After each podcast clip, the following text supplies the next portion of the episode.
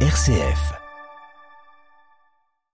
Le 18-19, en région Auvergne-Rhône-Alpes, une émission présentée par Corentin Dubois. Fabrice Bruyère, bonsoir. Bonsoir. Merci d'être avec nous. Vous êtes le directeur régional donc de l'association des Petits Frères des Pauvres en Auvergne-Rhône-Alpes et donc c'est cette semaine spéciale.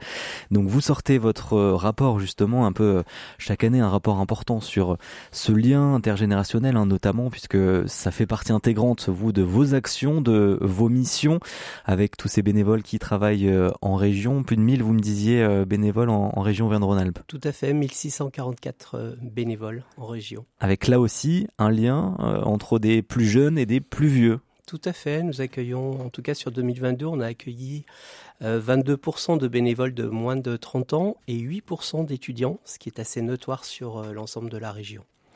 Et déjà, quand on parle génération, c'est quoi même relation, lien intergénérationnel C'est entre quelles générations Puisque on a vite cette image euh, des très jeunes, euh, on va dire, et des très vieux, avec euh, voilà la personne âgée, la, grand-mère et le petit-fils ou la, petite fille.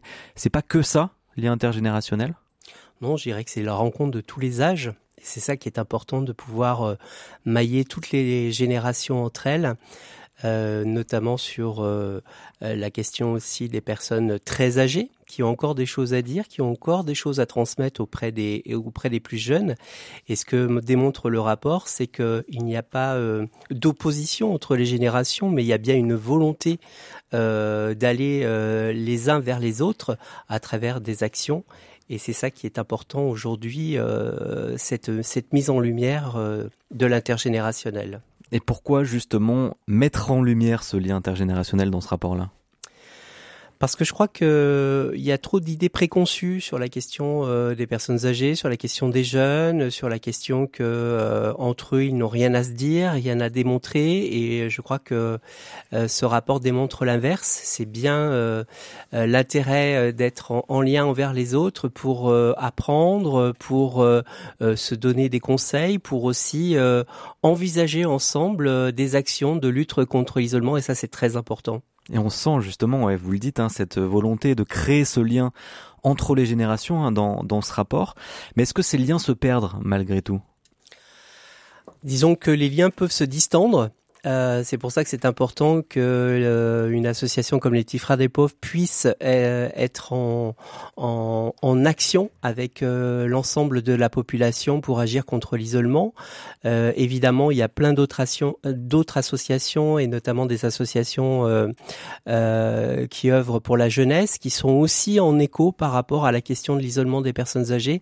Et l'intérêt, c'est de pouvoir se rencontrer et de pouvoir construire des actions ensemble. Hmm, on a par exemple un, chiffre 56% des 18-30 ans qui estiment ne pas voir suffisamment ses euh, grands-parents. Euh, comment on explique aussi euh, tous ces facteurs-là? Bien, le, aujourd'hui en France, l'isolement concerne les personnes âgées, mais il concerne aussi les jeunes. Euh, des jeunes euh, vont faire leurs études plus loin, sont plus éloignés de leur euh, tissu familial, et euh, souvent ils ne savent pas trop comment rentrer en lien avec avec les autres. D'où l'importance de l'engagement, par exemple bénévole, mais aussi de créer des tiers lieux, des lieux de, de rencontre où l'ensemble de la population peut échanger et co-construire ensemble. Ça, c'est très important. Aujourd'hui, euh, l'intérêt, c'est euh, vieux et jeune, qu'est-ce qu'on fait ensemble et qu'est-ce qu'on peut se raconter et qu'est-ce qu'on peut inventer ensemble? Parce que l'enjeu de la vieillesse va croissant. Euh, donc ça, c'est aussi un, enjeu très fort. en Auvergne-Rhône-Alpes, en, 2050, il y aura 6 personnes de plus de 65 ans pour 5 jeunes de moins de 20 ans dans la région. Donc c'est un enjeu d'aujourd'hui et un enjeu de demain. Hmm, c'est important et, vous le mettez dans, dans, le rapport aussi, donc cet éloignement géographique et aussi cette précarité euh, qui, on, le voit, grandit chaque année, euh, surtout ces dernières années, en, particulier avec les multiples crises. Comment la précarité euh, éloigne aussi ces générations? Ben, la précarité fait que les gens ont, ont moins de, de moyens pour consommer, pour rentrer en lien avec avec d'autres. Par exemple, aller boire un café. Hein, les lieux pour boire un café sont aussi des lieux pour pour échanger. Et quand il n'y a pas bah, 5 euros, 4 euros pour boire un verre et échanger, on s'isole davantage, qu'on soit jeune ou qu'on soit personne âgée. Et après, il y a aussi une question, notamment dans les territoires ruraux, mais aussi dans les zones sensibles, une question aussi de fierté. C'est difficile de dire qu'on est en précarité aujourd'hui en France. C'est difficile d'être mmh. Euh, du doigt, qu'on soit jeune ou qu'on soit euh, personne âgée.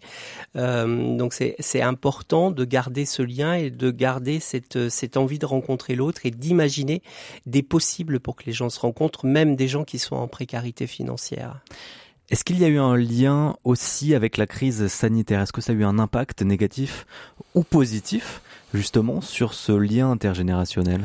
Ce qui est intéressant pendant la crise, c'est que les jeunes se sont engagés spontanément euh, malgré que en 2020, tout au début de la crise, euh, euh, les personnes âgées étaient plutôt montrées du doigt en disant que c'était eux qui transmettaient la, la, Covid. Mais finalement, beaucoup de jeunes, et notamment des jeunes actifs aussi, des 30-40 ans, qui se sont engagés auprès de, auprès de l'association et qui ont maintenu cet engagement-là. je dirais que la crise Covid a eu un effet aussi un peu plus négatif, c'est que beaucoup de personnes de 50 à 65 ans ont frappé à notre porte parce qu'ils étaient euh, dans le besoin, soit dans la précarité, soit dans l'isolement. Et hum, notre association, les petits frères des pauvres, a vraiment vu euh, le taux augmenter à ce moment-là, entre 2020 et 2022, par rapport à cette tranche d'âge plutôt jeune euh, des personnes euh, vieillissantes de 50 à 65 ans. Hmm. Il y a de l'agisme, on parle beaucoup de, cette notion aujourd'hui, peut-être un peu récente encore, mais pour évoquer en gros les discriminations qui sont liées à l'âge. il y a de plus en plus d'agisme en France?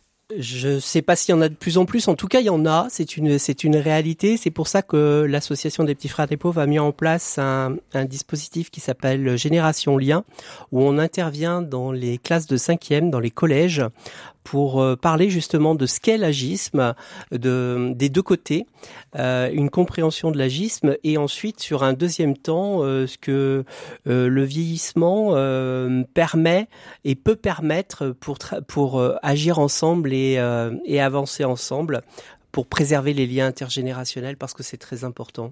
Hmm. Vous, justement, c'est votre mission, créer des actions, créer ce lien intergénérationnel. Il y a plusieurs solutions pour recréer du lien aujourd'hui?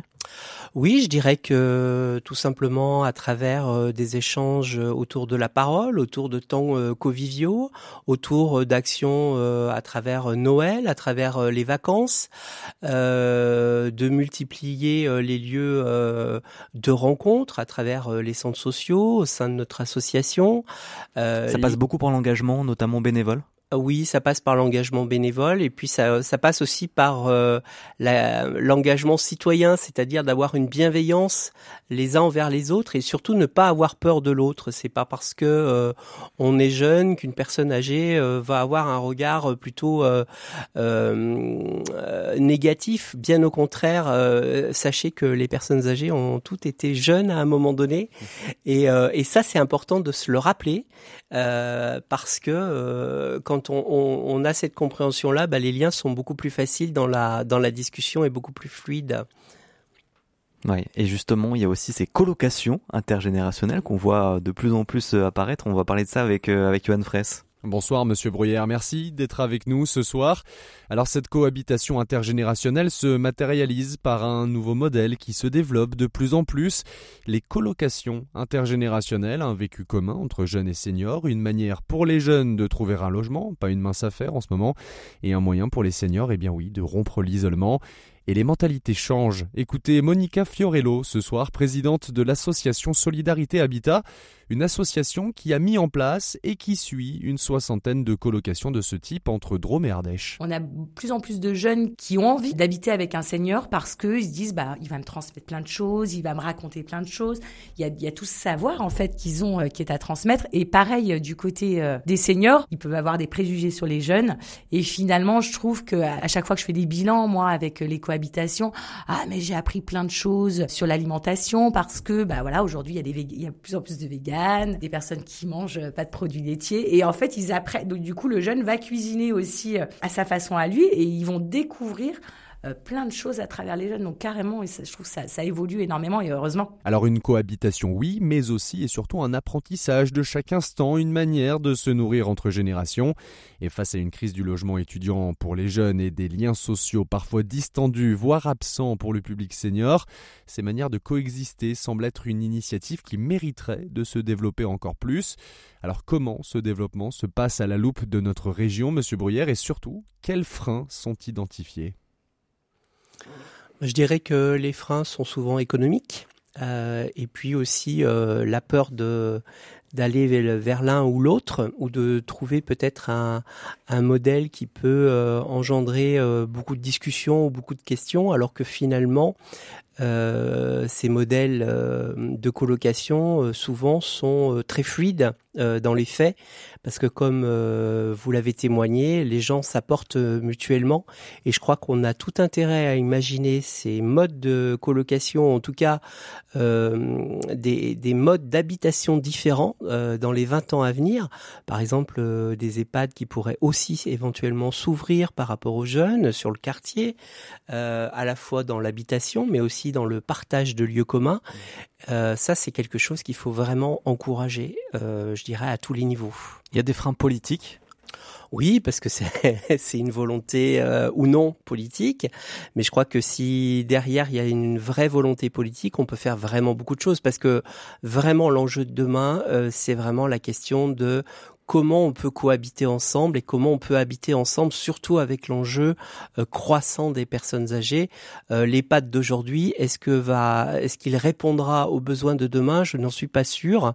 Bien sûr, sur la question de la dépendance, c'est une, c'est un, outil euh, hyper intéressant, mais sur la, question de l'avant-dépendance et puis même pourquoi pas sur la question de la dépendance, on peut aussi hein, innover, inventer des choses. Hum, et puis la question de la fin de vie aussi est revenue, bien sûr dans les débats d'actualité et continuera d'ailleurs dans les prochains mois euh, aussi. Peut-être euh, Fabrice Bruyère pour terminer, euh, il y a des actions cette semaine pour la semaine bleue, vous organisez un peu des actions, des rencontres justement entre les générations? Oui, il y a beaucoup beaucoup d'actions sur sur la région Auvergne-Renard et je remercie les équipes bénévoles de s'être engagées dans cette dynamique-là hein, puisque la thématique c'est vieillir ensemble une chance à cultiver. Mmh. Donc il y en a un petit peu partout, l'intérêt c'est à la fois des temps conviviaux, des espaces d'échange, euh, des échanges, des espaces de rencontres, hmm. à la fois euh, conduits par les petits frères des pauvres et aussi beaucoup d'actions euh, partenariales parce que c'est très important le partenariat pour lutter contre l'isolement des personnes âgées. Et on peut aller sur votre site pour avoir toutes les infos sur petits frères des pauvres au pluriel.fr. Merci beaucoup à vous Fabrice Bruyère d'avoir été avec nous, directeur régional donc de, des petits frères des pauvres.